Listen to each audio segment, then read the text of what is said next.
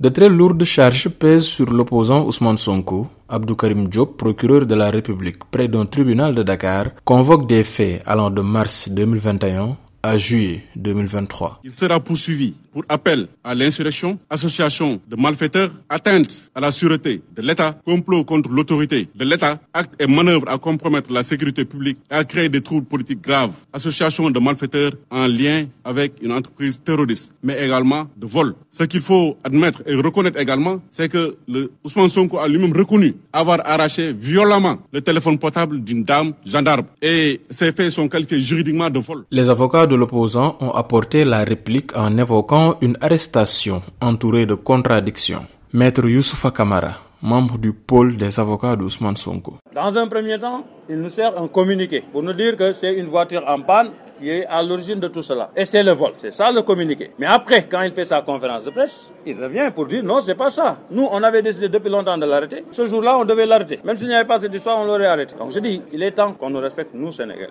Autre fait marquant, Juan Branco, avocat français de Ousmane Sonko, est arrivé en pleine conférence de presse alors qu'il est visé par un mandat d'arrêt international émis par un procureur sénégalais. Comment est-il entré au Sénégal? Le gouvernement n'a pas encore officiellement communiqué là-dessus, mais ce qui est sûr, c'est que lui assume sa posture. Monsieur le procureur de la République, nous sommes venus ici vous dire que nous n'avions pas peur. Nous sommes venus ici, au Sénégal, où s'engage le devenir humain, dire à tous ceux qui nous entendent qu'ils ne doivent pas En attendant de savoir quel sort sera réservé à Ousmane Sonko après son audition par le juge prévu ce lundi, le leader du parti PASTEF a entamé une grève de la faim. Il est toujours dans les locaux de la Brigade des Affaires Générales, une unité de la police sénégalaise rattachée à la division des investigations criminelles.